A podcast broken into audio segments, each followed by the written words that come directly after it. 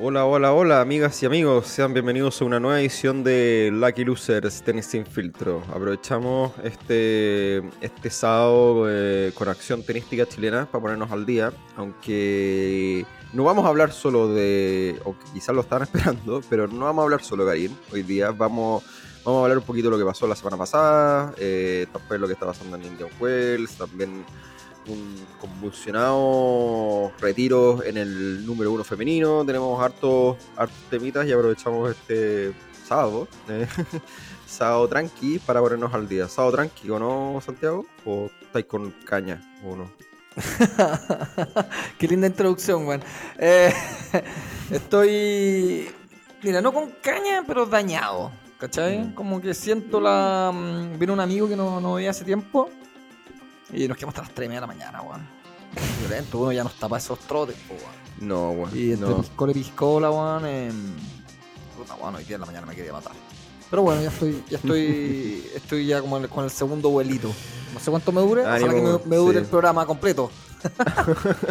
Sí, después ahí te vaya el tuto al tiro y ya mañana hay hombre nuevo, weón. No, weón, si hoy día weón, un amigo ayer, weón, tiró, weón, anillo, se va a casar, así que hoy día es la celebración y es partner, así que también tengo que ir. Así que ahí aprovecho de mandarle un saludo a, a Tuto y la Cata, que Tuto yo sé que nos escucha de repente, así que, weón, voy a ir, voy a ir para allá después, muchachos, weón, de, de, de grabar, directo a una bien, bueno, intenso. Yo, yo estoy, estoy destruido este fin de semana. Estoy un fin de semana totalmente de recuperación, de pura recuperación laboral nomás, porque me tienen con los dos pelotitas hinchaditas, pero, pero bueno, así que de hecho est- esto sirve también como descanso y como, como terapia también para ponernos, como dije al principio, para ponernos un poco al día con, con- con el tenis. Eh, oye, antes de que entremos como en materia, em, ¿Qué te pareció? Porque hubo hartas noticias dando vuelta en, en- en la- en las últimas dos semanas.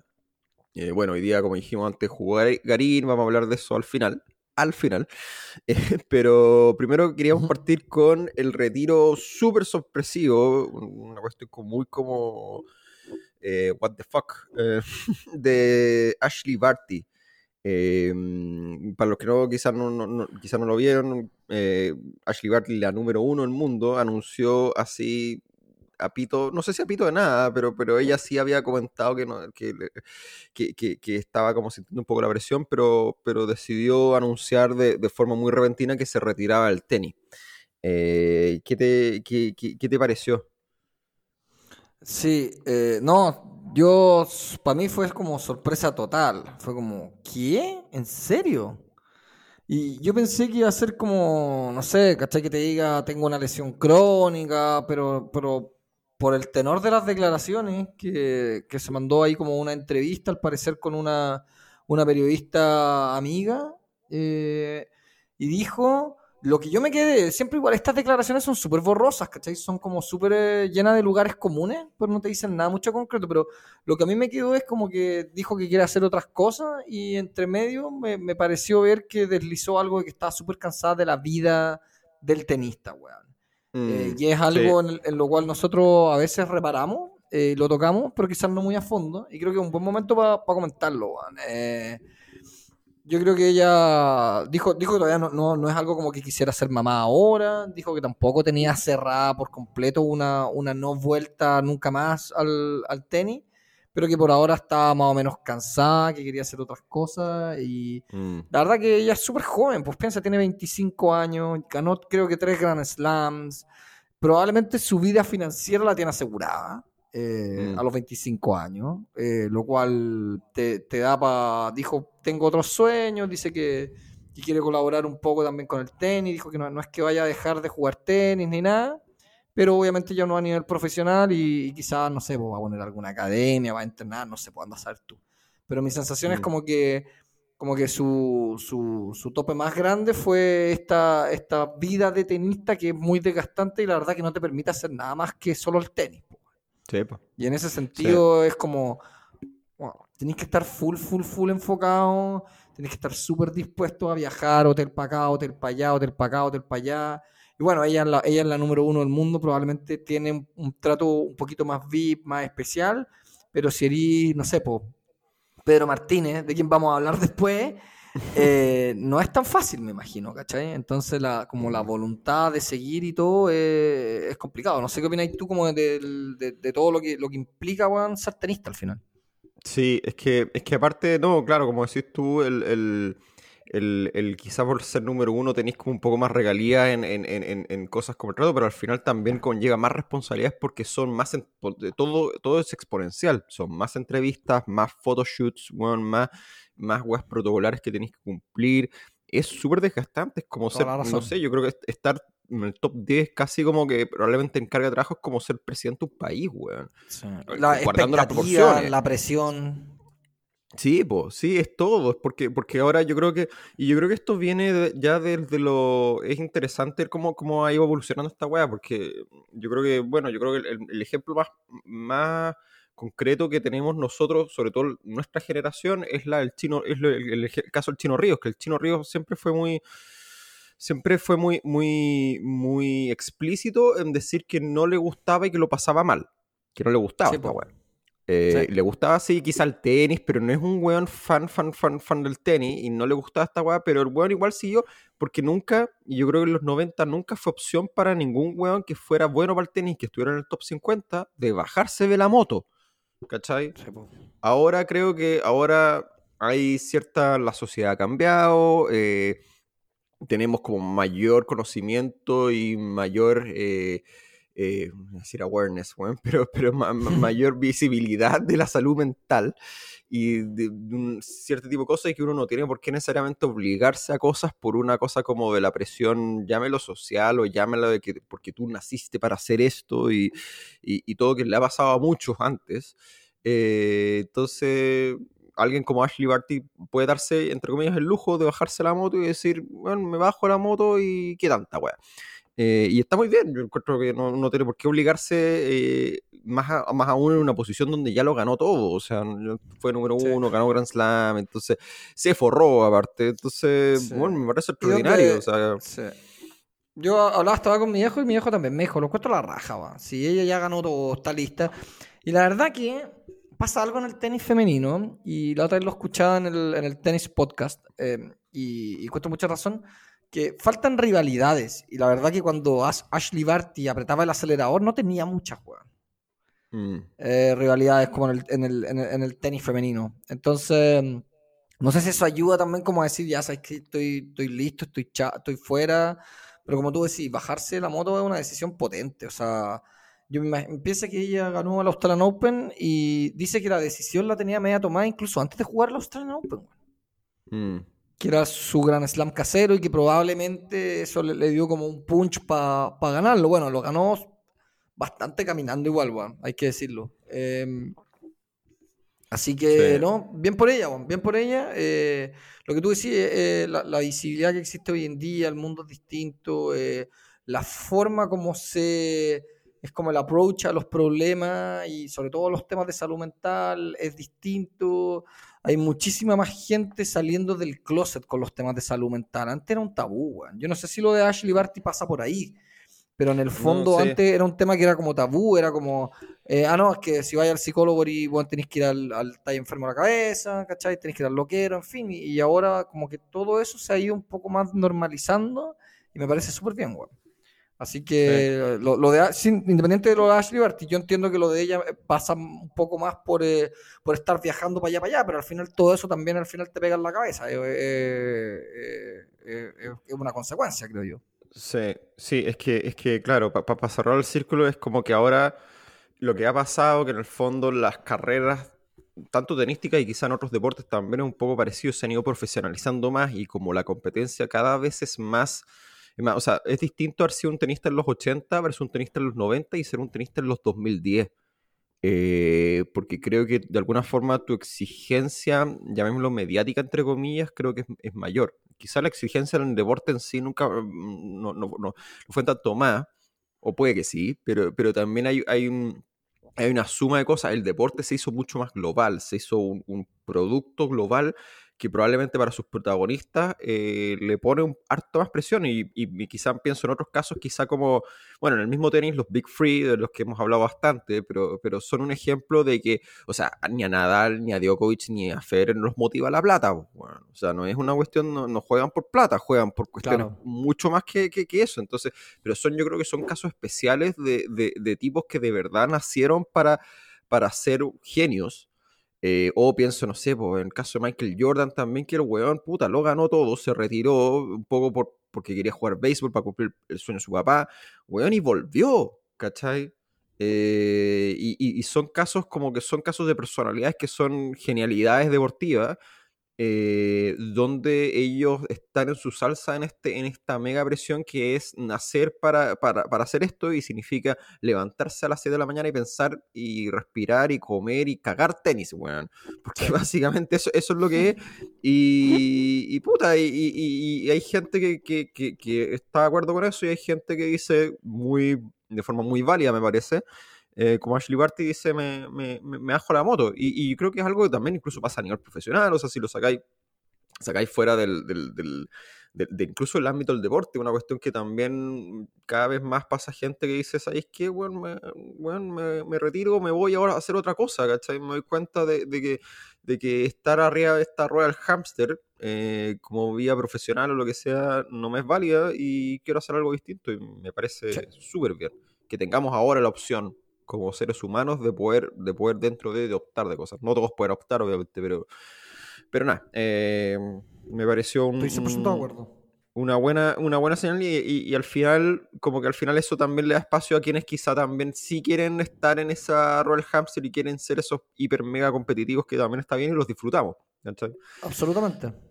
Así que nada, Bien por claro, por, el, sí, pues bien por ella en el sentido que, de, que, de que puede tomar la decisión que ella cree que es lo mejor para ella ahora y habiendo, me imagino que ella se siente súper como accomplished, digámoslo así, en su carrera tenística, que no, 25 años, tres Grand Slam, número uno del mundo femenino por mucho tiempo, bastante indiscutida para mí, al menos en, este mm. último periodo. Entonces, creo que raya para la suma es positivo para ella. Sí. ¿Y quién, quién tú veis como que puede dentro de...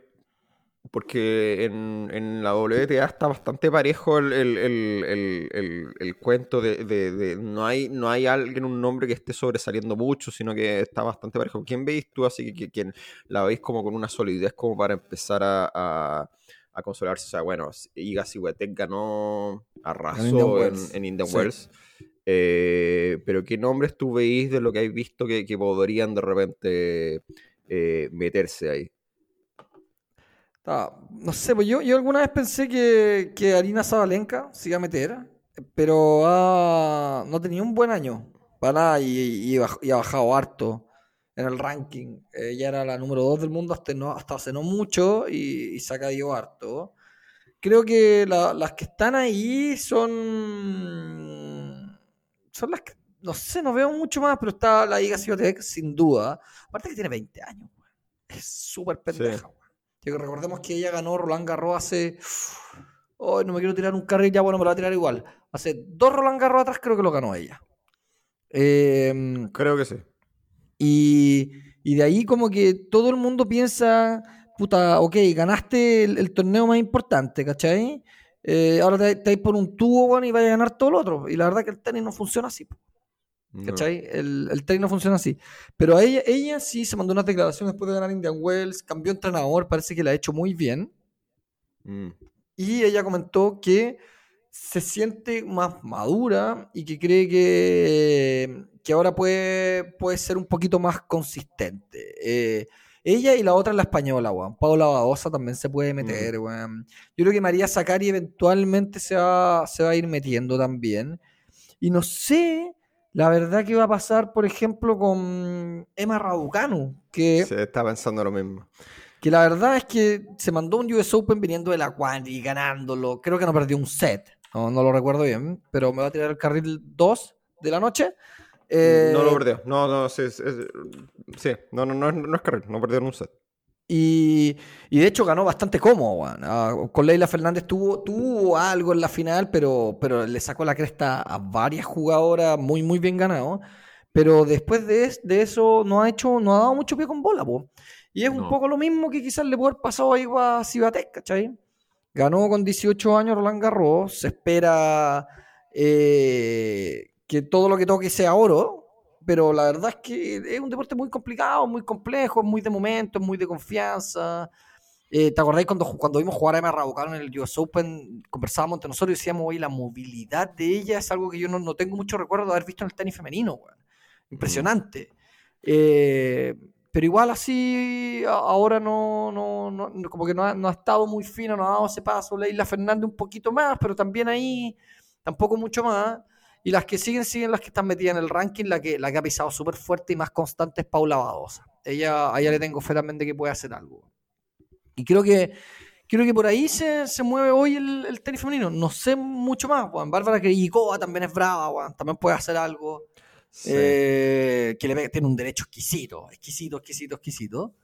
Eh, así que mm, yo creo que por ahí van los dardos. No sé si se me queda alguien más, Juan. A mí me encanta mm. Monte eh, Victoria Zarenka.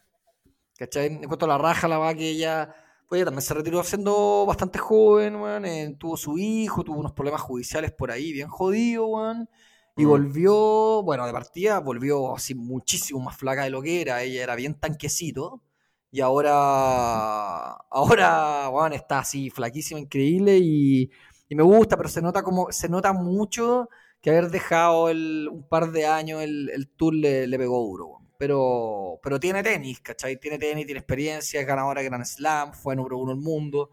Así que ahí, como si un outsider, por así decirlo, se lo pondría a ella eventualmente. Outsider, entre comillas, pues.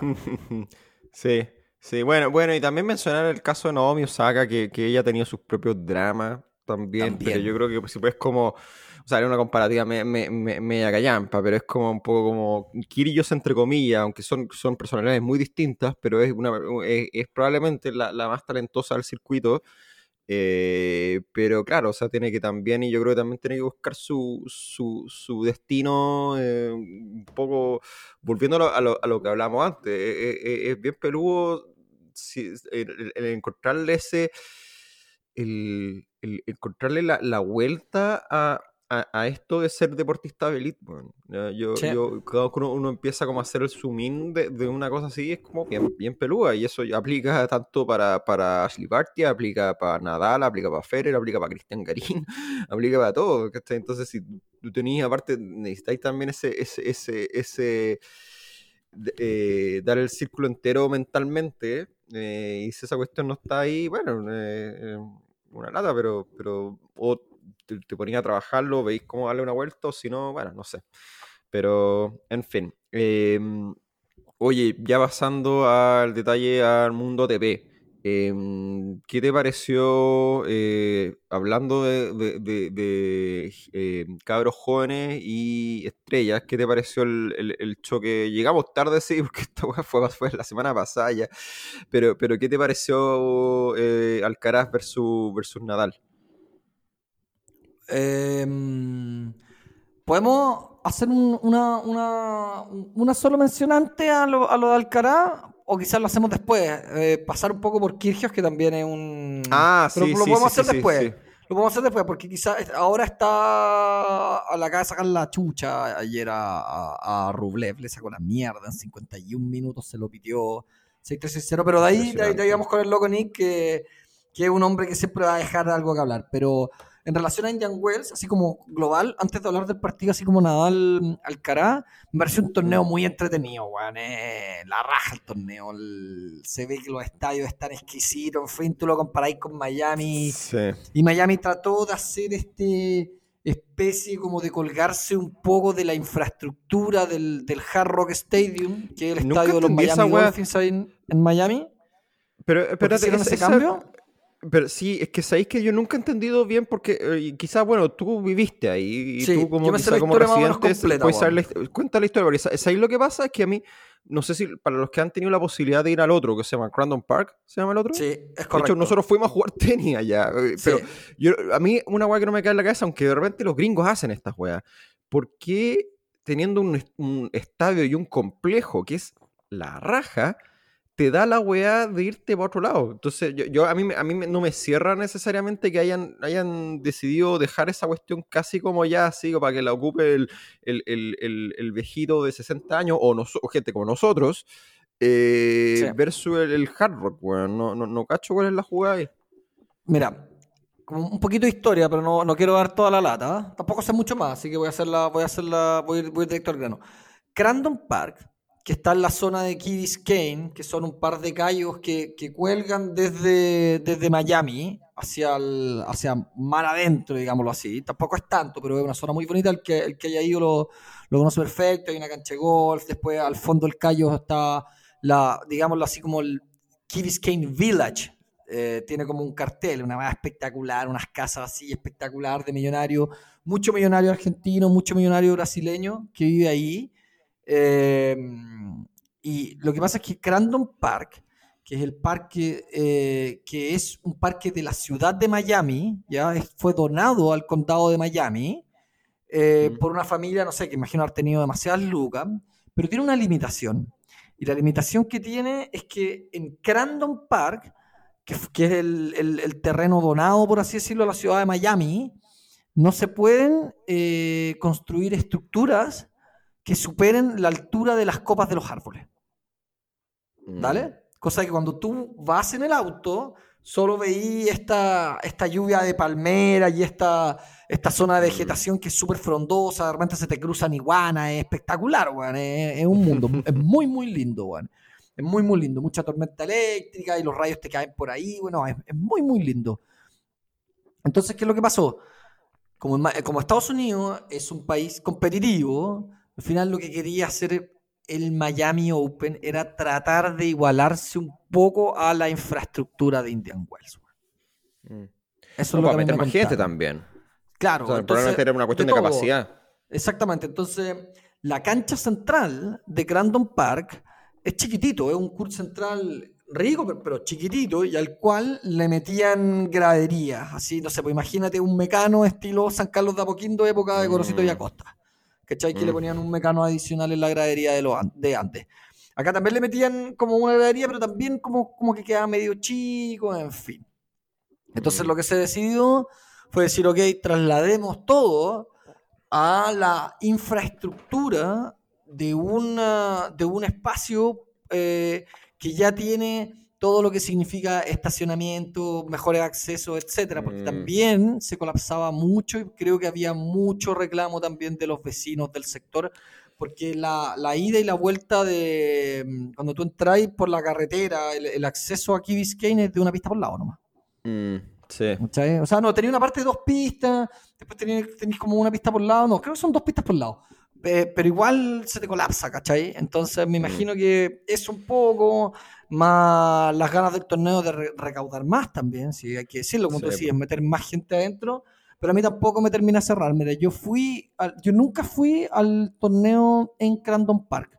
Cuando yo estaba viviendo en Estados Unidos, lamentablemente, el primer año que yo me tocó vivir en Miami fue el primer día que hicieron el traslado al, a la sede ahí en Hard Rock Stadium. Entonces, si bien tuvimos la oportunidad y jugué mucho tenis en Crandon Park, de lo cual voy a estar eternamente agradecido toda mi vida, en esa cancha media morada, espectacular, weón, rugosa, exquisita, bueno, que es la que jugamos, y eh, lo trasladaron, como te decía, al Hard Rock Stadium, y puta, es todo, es todo demasiado artificial. Se nota que lo, lo pusieron así como tratando que quede rico, pero, pero se nota que no es un complejo de tenis.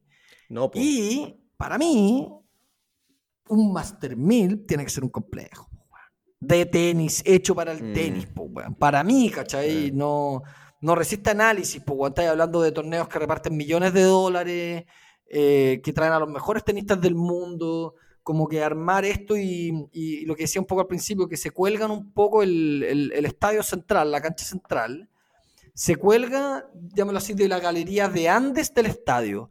Entonces, de partida, los guanes que están ahí ven como el hoyo. Porque sí, yo no sé cómo será esa weá. Es bueno, bien aplanada. Sí, porque es bien, aplanada esa parte. Entonces, de partida al estadio es como, como que no se cansa, ¿cachai? Porque es como, imagínate, casi como una media luna y de ahí sale como este, este espacio como eh, colgado para agarrarse de las graderías y te meten hasta en el segundo piso, esos weones no ven ni la pelota, es imposible, weón. Yo Mm. estaba en el estadio, es imposible. Oh. Entonces, si bien en la otra parte, en, en todo el, el- como el cierre que le hacen al estadio, eh, se ve bien, eh, y, y es un mecano la raja, pues weón, no es el, el mecano así desde que te ponen en la pista atlética, o sea, en la, el curso estatal del Nacional, pues weón. Mm. Eh, pero, pero igual, para mí le falta y es un Master 1000. Y si tú veís, todos los, el resto de los Master 1000 tienen una sede en la raja. Bueno, por ejemplo, si tú me preguntas a mí, yo creo, por lo que veo en la tele, nunca he ido, pero yo vi, vi el estadio de- del ATP 500 de Acapulco y creo que le van a dar una patada en la raja al de Miami. Sí.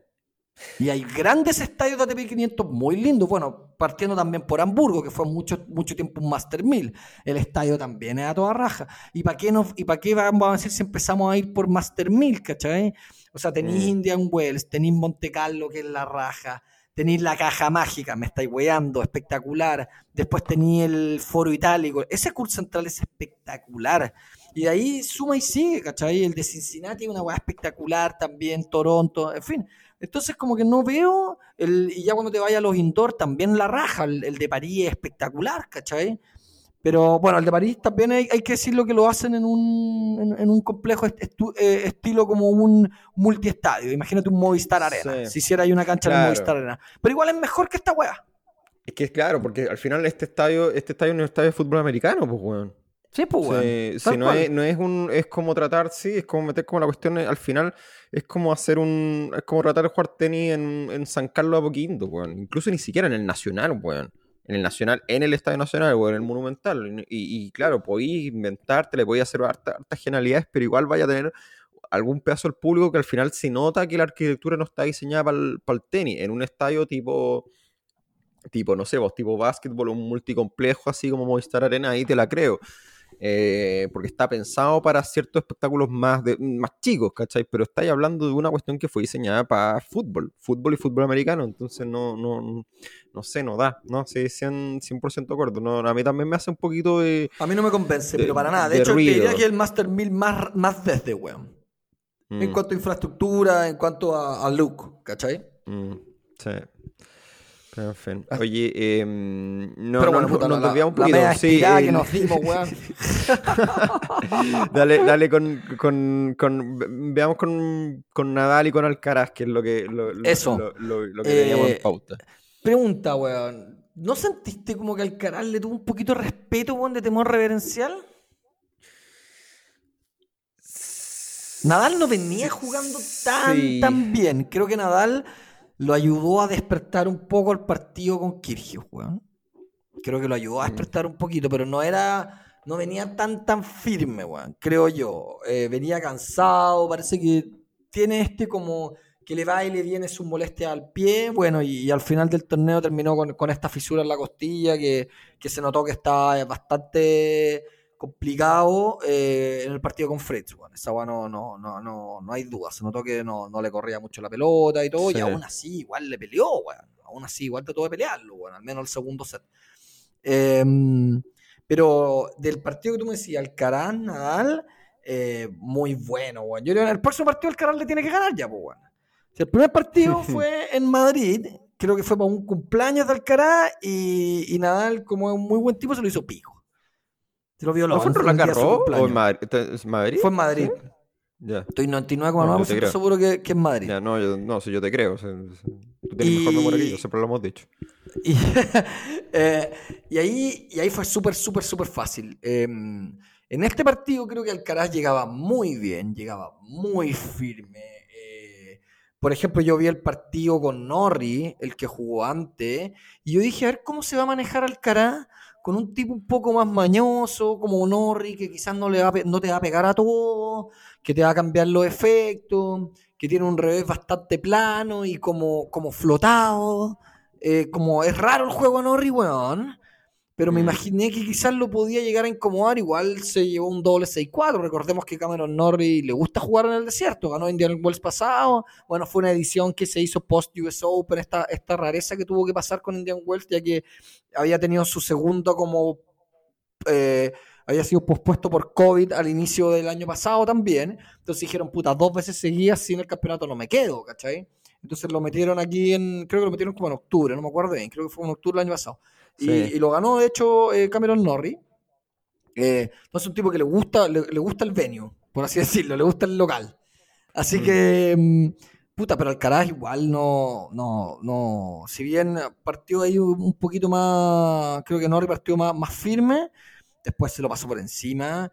Y, y Nadal con Alcaraz, tremendo partido, muy, muy entretenido. Eh, son como mm, Obviamente, bueno, y lo dijo Nadal, que él ve mucho de Alcaraz en él cuando era chico, un tipo tremendamente físico, un derecho eh, que manda demasiado, es muy bueno. Creo que el revés lo ha mejorado muchísimo, el saque lo ha mejorado mucho. la Creo que lo único que le falta a Alcaraz es experiencia, weón. Nada más. Mm, Para jugar de repente los puntos. Creo que de repente se apura. Si, si tengo que hacer como una crítica, creo que de pronto se apura en la elección de los tiros y como que le gana un poco la ansiedad, pero bueno, la weá es que tiene las armas para hacer esos tiros, ¿cachai? Em, y de ahí, no sé qué más decir, pues, bueno, a vos qué te pareció, pero sí me quedo un poco con lo que te dije, que creo que lo respeto un poquito más, weón. Creo que lo, lo, respeto un poquito, weón. Eh, pero creo que al próximo le gana, weón. Salvo que sea Roland Garros, pero al próximo le gana, yo creo. Eh, sí, no, agregar al, no mucho más agregar a lo que tú dijiste. Eh, sí me llamó la atención de que había mucha gente que decía que Alcaraz iba a ganar fácil. Calma, bueno, no sé, no, no, no. También creo que este es un partido distinto, entonces la forma que Alcaraz podría haber abordado este partido es distinto cuando juega con un tipo igual en el top 50 versus quien es al final probablemente la persona que él es, es el sucesor, entre comillas, que realmente es destronar al, al, rey vigente. Y de hecho partió con, la, con una buena actitud, no sé si partió quebrando o no, no me acuerdo, pero sí partió, eligió recibir, salió con todo, pero, pero y de hecho Nadal me parece que estuvo medio complicado, eh, es curioso lo que pasa con Nadal, porque Nadal tiene... Nadal tiene, tiene, tiene, tiene el mejor topspin del circuito por lejos, pero Nadal le complica cuando le juegan también con topspin. Eh, generalmente, o sea, ha, sido, a veces, a, veces ha sido un tema Nadal cuando le juega otro rival que le juega topspin tan bien como él, eh, de repente volverlo. O sea, me acuerdo de partidos, por ejemplo, con Fonini eh, o, con otros jugadores que, que también tienen un buen topspin, que son arcilleros y que tienen, tienen, tienen ese topspin defensivo, pero que al final te termina haciendo mucho daño.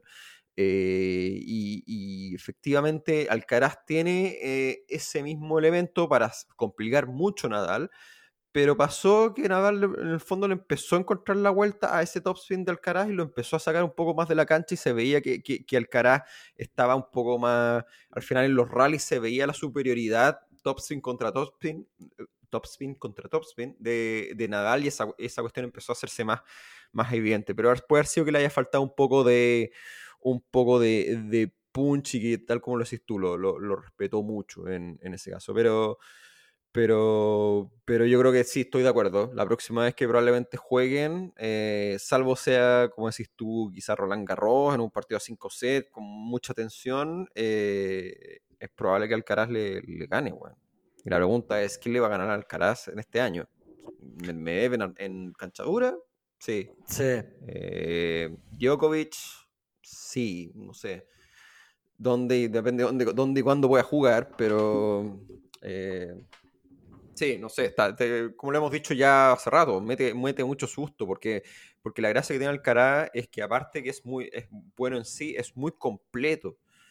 Entonces, eh, no, no, no, no, muestra puntos débiles, la verdad.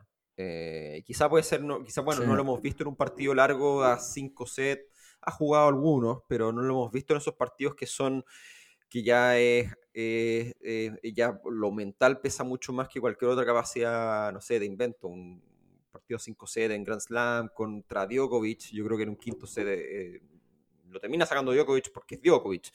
Eh, pero no sé, pues hay que ver cómo. Sí, yo creo que Sí, y lo, lo, lo, otro, no sé, no sé cuánto le. Como es joven, igual el físico no es el mismo, Tú decís, ya, es que tiene 18, no tiene que tener mejor físico. No, puta, no tiene mejor físico un buen 25, weón.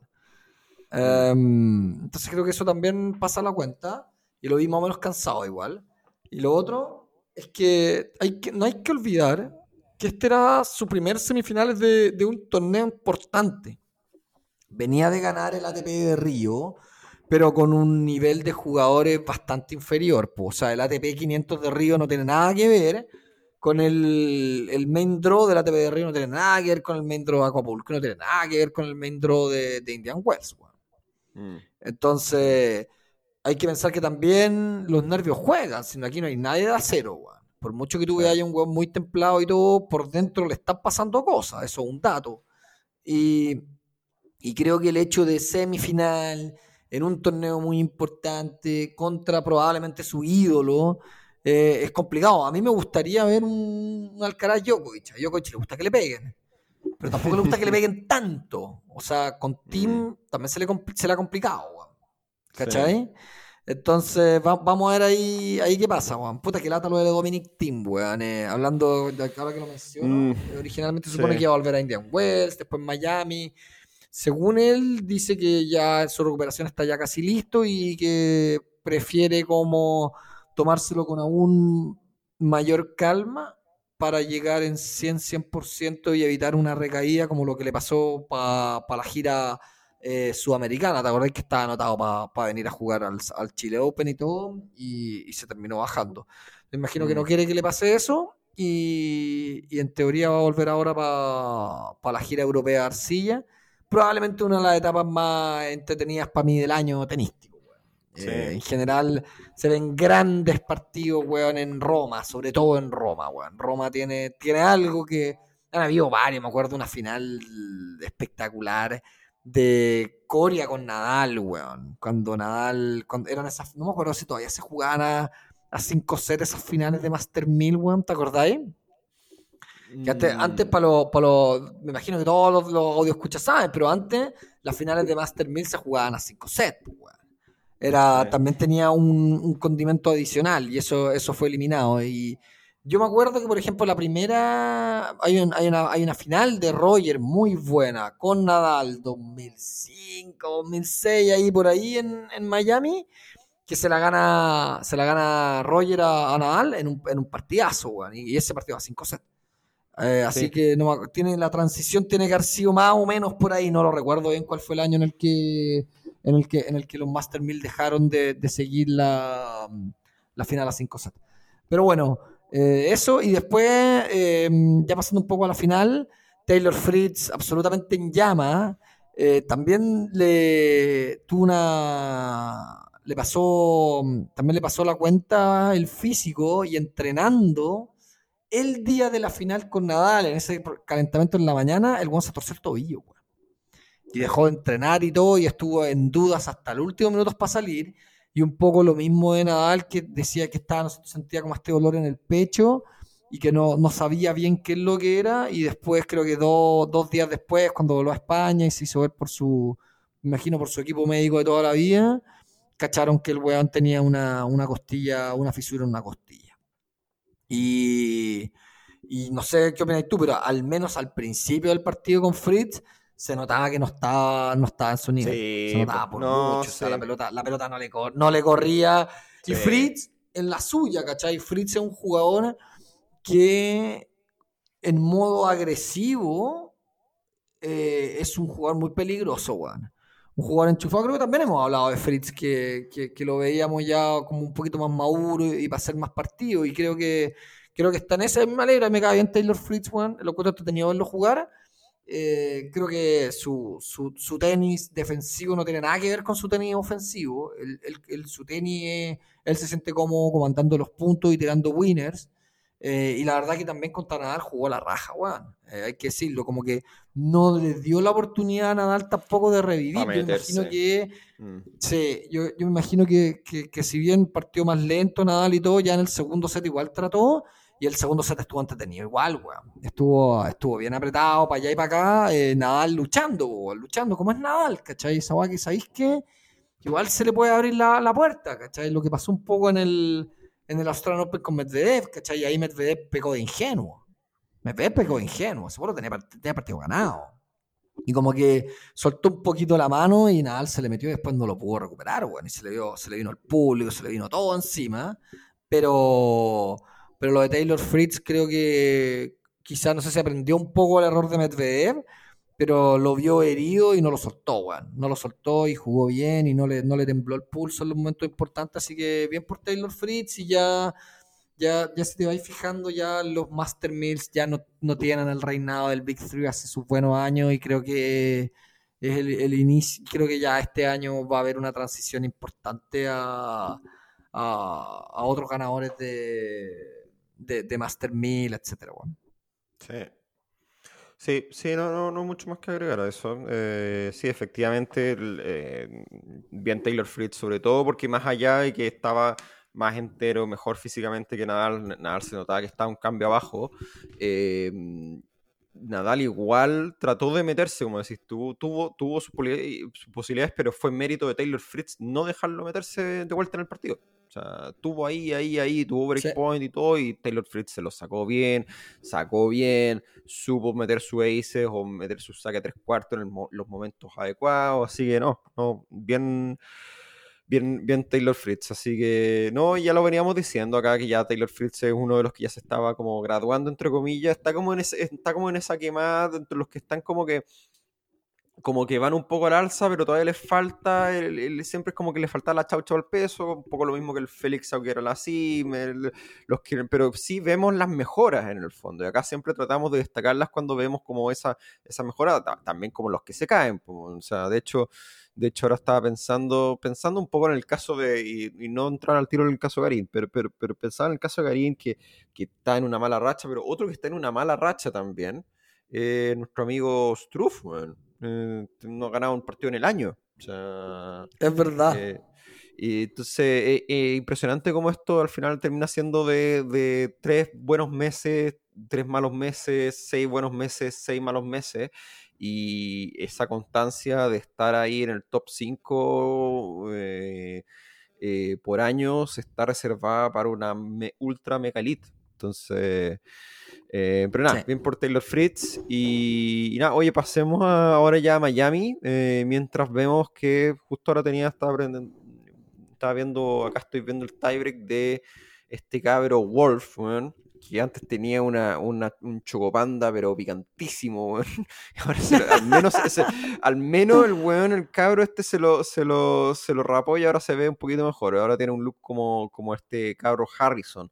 Eh, pero nada, le está haciendo pelea a Chichipa, ¿eh? está, está entretenido el partido. Eh, le grita cada punto y todo. Aparte tiene, juega juega sin mangas, ¿cachai? Entonces juega sin mangas, tiene, un, tiene una cadena de, no sé si es un, crucifijo aquí, pero bueno, está entretenido. Pero, ¿qué te ha parecido Miami hasta ahora, lo que hemos visto? Más allá del partido Garín que vimos hoy día, pero... pero... Bien, bien, mira, la verdad tampoco he podido ver mucho. Vi el partido del Loco Nick con Rublev. Eh, impresionante, weón. La cantidad de recursos que tiene ese weón es increíble. el talento puro que tiene para jugar tiene impresionante. Tira como esos derechos como medios latigados, como sin esfuerzo, weón. Igual le salen unos weón impresionantes. Tiene un saque, probablemente entre los tres mejores saques del circuito para mí. Eh, no creo que haya mucha duda de eso, weón. Es un sacador, eh, un animal, weón. Es un animal como saca. Eh, de repente te, tira unos juegos, weón, dura un, minuto, diez segundos el game y se acabó, y a puro palo. Y cuando está enchufado, juega, juega, un, juega un montón, juega un montón. Y no sé cuántos jugadores más del Tour weón, pueden decir que le metieron un 6-3, 6-0 en 51 minutos a un jugador como Andrei Rublev, que viene un poquito mejor. Eh, recordemos que Andrei Rublev hizo semifinal en Indian Wells y ahí perdió eh, efectivamente con Taylor Fritz en un partidazo, weón. En un partidazo a 3 sets, eh, súper apretado. Em, y no sé, weón, me cuesta, el, resultado es como, wow, weón. Es como, puta, weón, loco Nick, si vos fueras un poquito más consistente en tu vida, ¿cachai?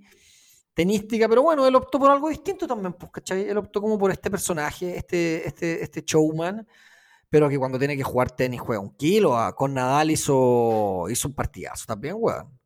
Con mm. Nadal fue un partidazo también, weón. Fue muy, muy entretenido y ellos dos siempre se han sacado chispas, weón. Eh, entonces, no sé, loco Nick es una, es una. Muy raro, pero lo que sí es que al menos en Grand Slam es un jugador de primera semana de Grand Slam. Eh, donde la primera semana se, te puede sacar a cualquiera, pero como que nunca pasa la segunda semana, Siempre llega ahí, weón. Eh, pero es muy entretenido verlo jugar. Es muy entretenido verlo jugar. Tiene una mano en la red increíble, weón.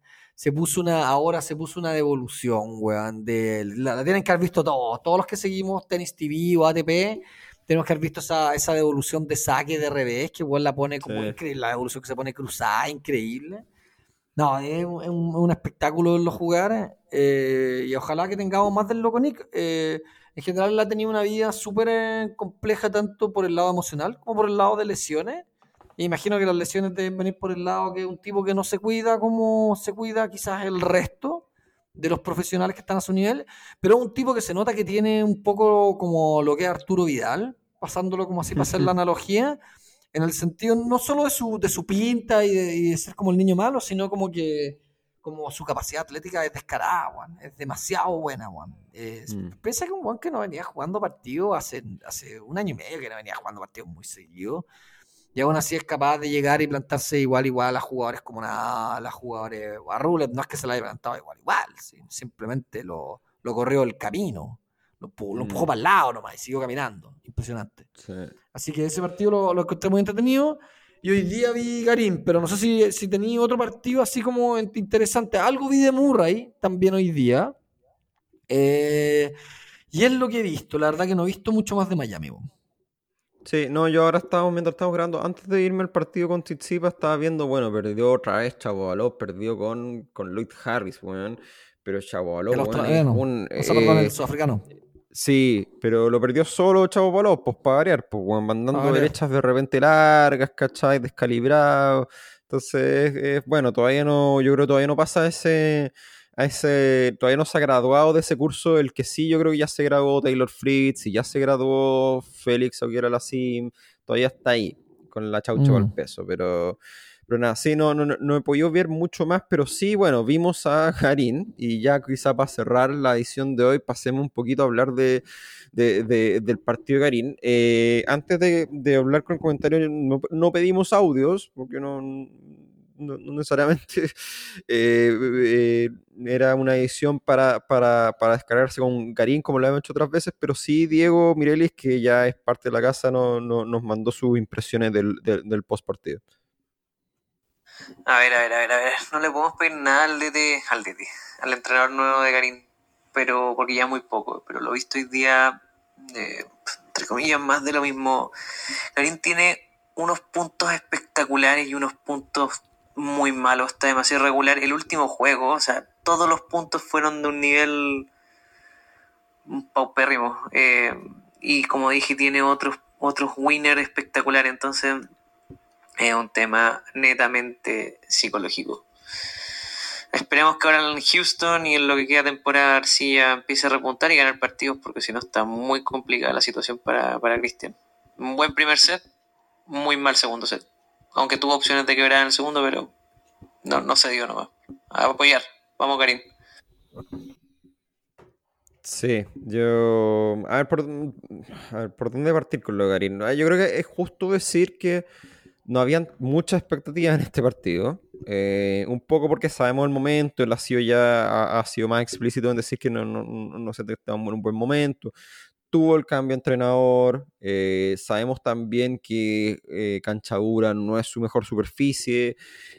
no ha tenido tan buen desempeño en Canchadura últimamente. Entonces también como que no, yo creo que las expectativas están bastante bajas. Sí, ahora en el caso de Martínez, y Martínez venía bien, venía, venía enrachado, venía a ganar Santiago. Eh, pero, pero también, por otro lado, yo le tenía fe a Garín en este partido particularmente porque mm, se le da bien un, jugador como Martínez. Eh, em, no por nadie le había ganado tres veces antes. Eh, sí. Vale, y el último partido fue cercano, no fue en Australia, en Australia Open que le tocó. bueno, fue un partido sufridísimo, a 5 sets y todo, pero, pero mm. dominado. A 5 sets, pero dominado. No sé si me explico. Sí, sí, dominado, que en el fondo era cuando metiera segunda y, lo ganaba. Y, sabéis que yo creo que en el partido de hoy, sobre todo en el primer set, porque claro, son, yo creo que son, son fueron dos partidos muy distintos, uno en el primer set y uno en el segundo, que ya se notaba que Garín estaba... es bueno para votar partidos, weón. Le pone, le pone, se le, se le escapan muy rápido los partidos, weón. Se le escapan muy rápido. Em, y sí, como tú decís, son dos partidos. Dos, son, dos, son, Eh, dos, son dos partidos entre el primero y el segundo set. Eh, sí, sí, no, y, lo, que. A ver, yo creo que me quedo con el primer set. A ver, yo, yo, yo tratando de ver, no, no quiero decir el vaso medio lleno, porque no es un vaso medio lleno, sino que viendo un cuarto vaso, yo creo que Garín, dentro de todo, y lo comenté la pasada en Twitter, yo creo que partió, partió bien, más allá de que hubo muchos quiebres de lado y lado. Siento que había una intención de armar un juego distinta, y, y para los que hemos visto mucho a Garín, yo creo que podemos ver esta, esta diferencia. Me llamó la atención que estaba buscando más ángulos, sobre todo con la derecha. No estaba buscando eso- esos top spin cornetas, que son estos top spin, pero que son medio spin y lo hemos comentado mil veces, que, con la, que se les queda a la mitad de la cancha y es una pelota facilita para que, te, pa- pa- pa que te maten. No estaba tirando esa derecha, sino que estaba buscando muchos ángulos, sobre todo los primeros games, y me gustó mucho. Se veía, estaba, estaba, creo que de hecho ese tipo de derecha buscando mucho ángulo, moviendo el rival de lado a lado, es algo que le acomoda. Eh, así que vi buenas cosas, vi buenos momentos, y me pareció que eso quizás es trabajo, ojalá, del, del entrenador nuevo. Eh, ahora sí, ya después se le fue Después en el segundo set efectivamente se le, fue en collera y bueno, ya está bien. Pero también creo que hubo algo que, a ver, eh, lo, en el fondo viendo, viendo quizá el vaso ya no tan lleno, eh, cuando tú, a un buen como Martínez, ok, sabemos que el, punto de partida de Garín es bajo en cancha dura, eh, ha tenido partidos malísimos en cancha dura, sobre todo los últimos US Open, pero, pero un jugador como Martínez que tampoco es una velocidad de pelota descollante, eh, Garín así no debiera tener tantos problemas. Y los tuvo. Eh, o sea, Sí. bueno, perdió el partido. O sea, no, tampoco fue una cosa así como que uno dice, trata de ver el vaso medio lleno. Sí, la derecha estaba mejor, con el revés anda bien, se mueve bien y todo. Pero así todo, o sea, igual lo pasó pésimo durante el partido. Le quebraron mil veces. eh, y después ya el segundo set ya fue ya un poco entregado. Entonces, uno dice, más allá de que sí, sabemos que es algo mental, uno dice también un partido así al menos debiera tener la posibilidad de, de- de- de disputarlo o, o al menos estar cómodo en algún minuto, porque nunca, nunca no logra estar en un minuto donde, donde pueda poner piloto automático y no logra llegar a ese, a, a- a ese punto. Así que Sí, le cuesta encontrar no. ritmo, weón. Le cuesta mucho encontrar ritmo. De repente tiene un par de puntos muy buenos. De repente aprieta y tú decís, ya, listo, encontraste el camino, encontraste dos puntos buenos. Después vienen tres malos, muy malos. Eh, igual, aunque sí mejoró la derecha, que coincido, tampoco es una gran mejora. O sea, muchos tiros cortos también. Mucho, jugando mucha pelota que, que da bote en el, en, el, en el cuadrado del saque o, o- o por ahí en el, en- Mm. y al rival. Y esas pelotas, weón, para un profesional llega muy cómoda, po, weón. Porque llega, llega, llega, con todo, llega como tres cuartos de velocidad. Son pelotas que atacaron. ¿Y cuántos winners le puso Pedro Martínez de derecha? ¿Se aburrió de tirarle winner, weón? sí. Se aburrió de tirarle winners y se aburrió. Y en las cortas, creo que Garín está jugando muy atrás de la cancha. Y al jugar muy atrás de la cancha, le costaba mucho llegar a las cortas, a pesar de que hay que decir que Pedro Martínez está muy fino hoy día con las cortas. Con los drop shots. Estuvo muy, muy fino. Sobre todo ese drop shot paralelo weón, de, de derecho le salió muy bien, muy fino. Y a pesar de que Mm. Cristian llegaba, la resolución de Cristian siempre era anticipada por Martínez, porque Garín siempre esa pelota la jugó paralelo. Nunca la tiró cruzada. Entonces Mm. creo que eso es algo que, que tiene que trabajar. La, mm, está con miedo como de subir a la malla, weón. ¿Cachai? A tratar de ir a cerrar los puntos, weón. Y yo considero que Garín es un jugador que tiene muy buena mano, weón. Pero eso creo que te habla un poco también del estado mental, ¿cachai? De la, de la confianza con la que tenés. Decir, no, weón, me quedo atrásito nomás, ¿cachai? No va a subir. Mm, Eh, son como algunas cosas que veo yo, weón. Eh, pero creo que sí, en el global lo vi un poquito mejor, weón. Lo vi un poquito mejor, con un poquito mejor de actitud y todo. Creo que el tema del saque es grave. Creo que no hemos, no hemos cansado ya de, de tocarlo, pero es grave. Es muy grave, weón. O sea, weón, no- mete muy pocos primeros. Y tampoco el primero que mete un gran saque, ¿cachai? Entonces, por último, si metís pocos primeros, pero todos los que metís te dan un porcentaje importante de ganar esos puntos, bueno, ok. No es lo mejor, pero, pero vale. Tampoco es el caso. Entonces, no me te un primero. Y el primero tampoco hace muchos años. Entonces, tiene que seguir jugando harto los puntos. Entonces, le da pocos puntos gratis, weón. Mm. En fin, weón. Eh, lo, del saque es preocupante, weón. Para mí. Porque lleva mucho tiempo con esa caga de saque. El weón no tiene el porte de Diego Schwartzman, pues, weón. O sea, Schwartzman no le podéis pedir más, pues, weón. ¿Cachai? Es lo que hay. Eh, la mm. estatura que tiene. Weón, Garín mide un metro ochenta y cinco, creo, weón. Por ahí. Un metro ochenta y algo es un gigante, pues, O sea, weón, y tiene caja y todo. O sea, podría tener un saque muchísimo mejor de lo que tiene, muchísimo mejor de lo que tiene. Y esa weá es. No sé, yo ahí, yo, para mí es un tema ya de la, de la mecánica, weón. No, no, sé, hay algo que no me cuadra, mi weón, en ese saque. Como que siento que se tira la pelota muy para atrás en el primero, como que no la quiere atacar, en fin, Pero mm. ese soy, eso ya es, como lo veo yo, quizás estoy 100% equivocado, llega una weá netamente confianza y el weón empieza a meter la derecha bien y le empieza a entrar el saque, anda a saber, weón. Mm. Pero, pero me cuesta creerlo, sí, Sí, difícil saber. Pero bueno, yo creo que yo creo que tampoco había mucho que, que, Tampoco una derrota tan dolorosa. Eh, no, y un jugador que Pedro Martínez lo veníamos diciendo, viene, viene jugando bien. Eh, ahora se va a Medvedev. Sí, es que, sí, eh, es que puta Medvedev es difícil que no se sirva al 85% del circuito, pero bueno. Mm.